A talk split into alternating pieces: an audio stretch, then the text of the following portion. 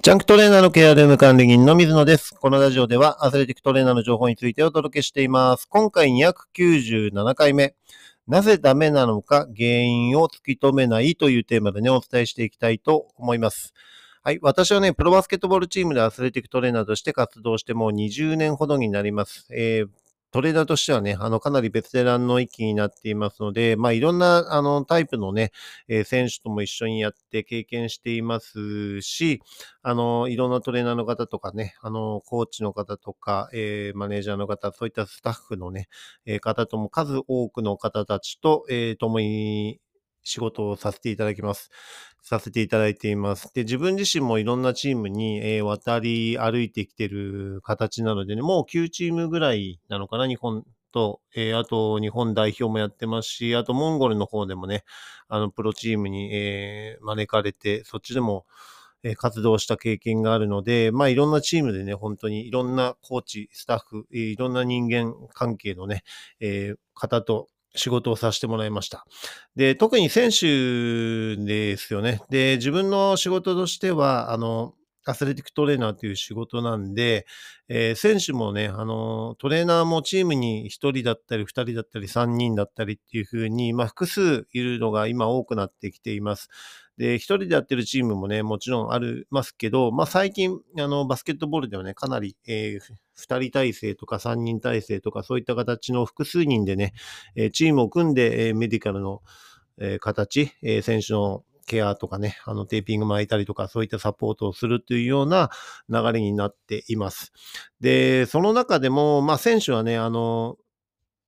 えー選ぶって言ったらね、変ですけど、自分とのね、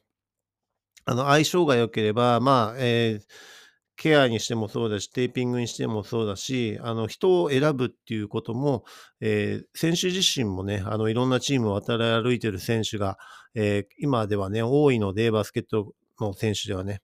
ですから、あの、トレーナー以上に選手の方が、いろんなトレーナーの方と、えー関わっていることによって、トレーナーさんのスキルとかのね、えー見定めっていうのができたりします。はい。そうすると、あの、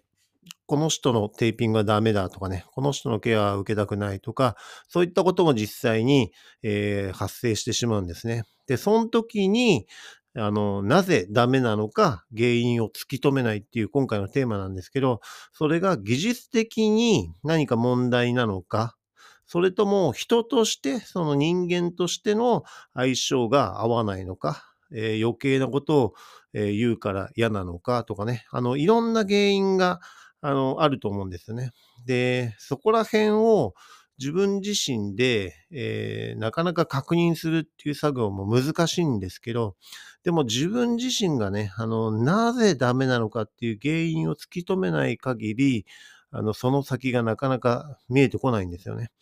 はい。で、それが一人とかね、二人とかそういうんであれば、もう本当に相性とかね、あの、っていう問題が、えー大きかったりするのかもしれませんけど、それが複数人、あの、トレーナーダメとかになっちゃうと、えー技術的な問題なのか、本当に余計なことを言うのかっていうね、えーそういった人間力だったりスキルの部分が大きく影響してくるのかなというふうに思います。ですから原因を間接的でもね、あの、直接選手から聞くっていうのはなかなか、え温度感があって、選手もね、あの、そんなの直接言わないと思うんですけどね。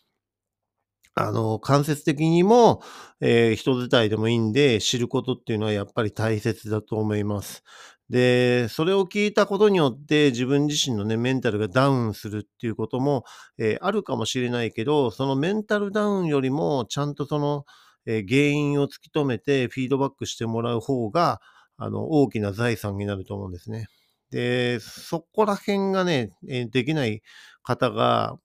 えー自分もいろんなトレーナーと一緒に仕事しましたけど、多いんですよね。あの、プラスのことは、あの、非常に、えーアンテナ張って受け入れるんですけど、マイナスのことはあんまり情報が、あの、本人のところまで行かないっていうことが多いんでね、あの、なんでダメなのかっていうのを本人が分かっていないっていうことが意外と多かったりします。はい。まあ、これはね、あの、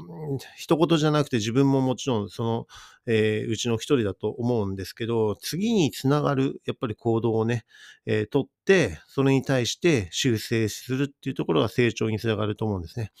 で、その次の機会とかに、そこのところをちゃんとアジャストできるようになるのか、え、技術的に。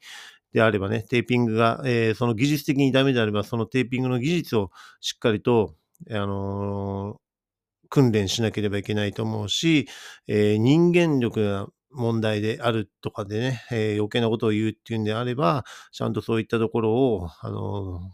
訂正して、えー、自分自身がね、あの、よ無駄なことを喋らないように、選手ファーストで考えて、物事を発言するようになれば、そこら辺を改善できたりすると思います。はい。で、もう根本的に人として合わないってなっちゃうと、もう生理的に受け付けないみたいな感じになっちゃうので、えー、そういったところはね、もうどうしようもないと思うんですよね。はい。だからもう、その、えー、部分はね、あの、自分自身も、えー、切り捨てて、マイナスのエネルギーをそこに、えー、使わないようにして、他のところでね、あの、カバーするっていうような形を取ればいいと思うんですよね。はい。ですから根本的に何がダメなのか、えー、その原因をしっかりと突き止めるっていうことは自分自身の成長に大きく、えー、影響すると思います。はい。ですからそこで、えー、うまくね、あの修正してリカバリーして、えそこにアジャストできるようにするっていうのが次の仕事の時とかね、あの別のチーム行ったりとかね、えその翌シーズンから、えあいつだいぶ変わったねとかね、成長したねっていう風になると思うんですよね。はい。だからそこら辺をえー、しっかりと、まずはなぜダメなのかっていうね、今回のテーマですけど、原因をしっかりと突き止めないままにしないで、えー、ちゃんとね、あの、その、何が問題で今こういう現象になってるのかっていうのを突き止めるように、え、することで大きく自分自身の成長につながって、それが財産となって、えー、いくかと思います。はい。そういったところのね、えー、部分でメンタル的にやられることももちろん多いかもしれませんけど、それよりもしっかりとフィードバックするっていうことが、えー、あなた自身の成長にね、大きくつながるのかなというふうに思います。はい。ですからね、あの、そういった部分でフィードバックをちゃんとする。なぜ自分が、えー、テーピング任してもらえないのか、えー、ケアをさせてもらえないのかとかね、えー、そういったところは、あの、突き止める必要はあるのかなというふうに思います。はい。それで勉強して改善されるのであれば、えー、そこにエネルギーを使えばいいと思うし、え、またね、えー、技術的な問題ではないってなったら、もう、えー、性格的な問題とかであったら、そこら辺をね、改善できる要素があれば、しっかりと対応する。はい。で、もう生理的に受け付けないとかになっちゃうともうどうしようもないと思うんでね。はい。で、その生理的に受け付けないのは何なのかっていうね、えー、何がそれを受け付けないのかとかね、そういったところも、え、細かくチェックすると、自分自身の成長につながっていくかと思いますのでね、そこら辺を意識して、